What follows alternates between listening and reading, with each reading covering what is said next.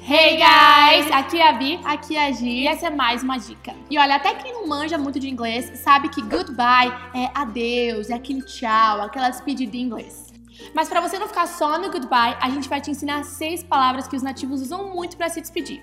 Duas mais formais, duas mais casuais e duas gírias. Então a primeira formal é take care. Take care. Tem essa pegada mais de carinho, de cuidado. It was so nice to see you. Come back soon. Take care. Então a Bi disse: Nossa, foi tão bom te ver, volte logo. Se cuida. Farewell. Esse é um jeito mais dramático de se despedir. Talvez um casal num filme usaria essa expressão. I must go on my journey now. Farewell. A Gi disse: Eu tenho que ir na minha jornada agora. Adeus. Agora vamos para as expressões mais casuais, né? Os jeitos mais casuais de dizer goodbye em inglês. A primeira mais casual, então, é have a good one. Have a good one. Que poderia ser algo como have a good week. Tenha uma boa semana. E você normalmente vai usar mais entre amigos mesmo. Hope you enjoy your time at the beach. Have a good one. Então a Bi quis dizer: olha, eu espero que você tenha um bom tempo na praia. Tchau, tenha um bom dia. See you later. Essa é super comum e você pode usar para se despedir. E se você estiver falando no telefone com alguém, você pode falar talk to you later. Porque você não tá de fato vendo a pessoa, né? É, você não tá assim.